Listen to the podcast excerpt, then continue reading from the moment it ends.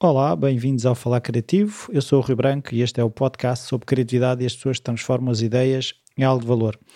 Este é mais um dos uh, mini episódios que eu faço uh, agora às sextas-feiras, onde leio um texto que escrevi uh, para o blog. O texto desta semana chama-se O Preço do Lado Negro. My experience with high performing individuals that very last percentage of high performers is that they either suffered trauma or humiliation or both. Because what would justify to develop that above average drive and ambition? Toto Wolff. Quanto é que pagamos todos para explorar os lados negros dos prodígios? Por que razão somos tão críticos com este ou aquele atleta famoso, aquele ator vencedor de Oscars, naquele momento em que descobrimos que cometeram um crime, que foram apanhados a beber uns copos, ou aquele empreendedor ambicioso que não prestava atenção aos filhos. Tenho pensado muito na relação entre a alta performance e os desequilíbrios emocionais, mentais e, acima de tudo, a responsabilidade que todos temos no alimentar destas coisas. Adoramos bater palmas, emocionamos-nos com feitos quase sobre-humanos, valorizamos o sacrifício diário que muitos atletas têm, se levantar às 4, 5 da manhã para às 6 estarem dentro da piscina, ou o caso do empreendedor que trabalha 16 horas por dia. Mas qual o custo disto para estas pessoas, para as pessoas à sua volta e para nós enquanto sociedade? Tenho mais perguntas do que respostas. Tenho questionado muitas motivações dos high performers, como diz a frase do Toto Wolff.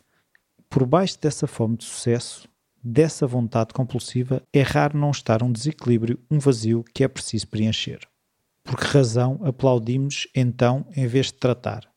Será preciso tratar? Poderá a performance elevada, a motivação, a fome de sucesso ser uma forma de minimizar os possíveis riscos associados a esses problemas emocionais, que são a base que leva a que as pessoas se superem e que superem aquilo que consideramos possível? É fácil misturar tudo, ser tudo problemas psicológicos, patologias, ou então não ser nada, que não há patologias, que são simplesmente seres humanos a tentar dar o seu melhor, a explorar limites, o difícil é perceber o que é patologia e o que é exploração. Mas se ficarmos demasiado focados nos resultados das performances, preferimos não ver aquilo que são por vezes problemas graves. Pior é ainda quando alimentamos algo que percebemos ser disfuncional para servir algum propósito estilístico, artístico ou até mesmo monetário. Ontem vi o documentário Jim and Andy sobre o filme Man on the Moon, onde o Jim Carrey interpreta o comediante americano Andy Kaufman. E tanta coisa me fez confirmar este aproveitamento que fazemos das disfunções artísticas. O Jim Carrey fez o filme como se tivesse sido possuído pelo espírito do Andy Kaufman e também de um outro personagem criado pelo Andy Kaufman e o Robert Zamuda, o Tony Clifton. São momentos intensos, por vezes perturbadores, durante as filmagens onde o Jim não desmancha o personagem, vivendo durante o tempo em que o filme foi rodado como se fosse uma reencarnação do Andy.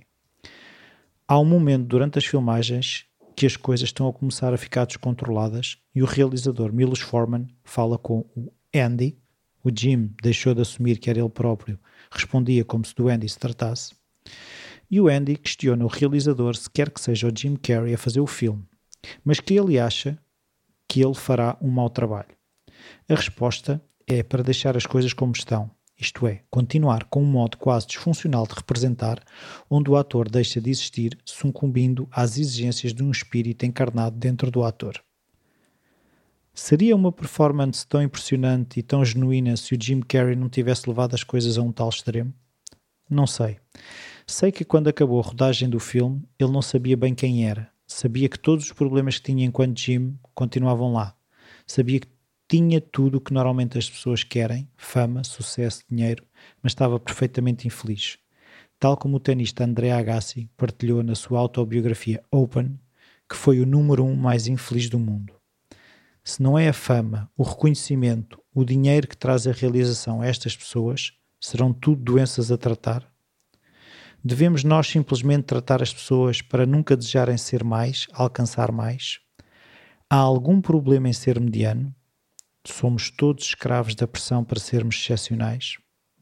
Numa outra ocasião, o Michael Gondry, outro realizador, disse ao Jim Carrey, que tinha tido um desgosto amoroso: Estás tão lindo destroçado, mantém-te assim.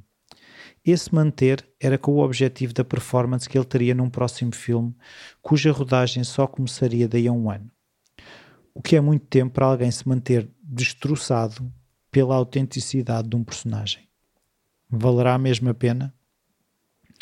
Num artigo que li também esta semana, dizia que talvez fosse mais acertado ter compaixão por aqueles que atingem mais do que o normal, os overachievers, mais do que inveja. Mais do que desejarmos ser como eles, ter aquilo que eles têm, seria mais saudável darmos graças de não termos aquela necessidade avassaladora de mostrar ao mundo os nossos dotes, as nossas capacidades. Que nada nos para que somos capazes do impossível. Não fui na conversa. Desculpem, não vou nisso. Ao partilhar este artigo num grupo que faz parte do Facebook, questionei o que as pessoas achavam, se concordavam, se achavam que seria possível alta performance sem o tal lado negro. E qual o meu espanto quando o surfista de ondas grandes Tom Carroll, bicampeão mundial, me responde que, segundo ele, não é possível, que o lado negro é parte, é necessário para que os tais resultados de exceção apareçam. Ora, se é necessário, qual a dose certa? E como perceber se estamos a ser demasiados duros connosco e, como consequência, com as pessoas que amamos. Qual a maneira de saber onde está a linha entre motivação e obsessão? Quando é que deixa de ser saudável? E mais importante de tudo, qual o preço que estou disposto a pagar? Não ter uma motivação elevada não significa que não hajam questões a abordar e a resolver. Não quero que fiques a achar que estás bem só porque não te apetece alcançar mais. Pode ser que simplesmente estejas a esconder com medo de dançar com o teu lado mais escuro. Todos os que admiramos, de alguma forma, dançaram com o seu lado mais escuro, as suas inseguranças, e foi lá que encontraram as forças para se superarem e tornarem a sua vida mais plena.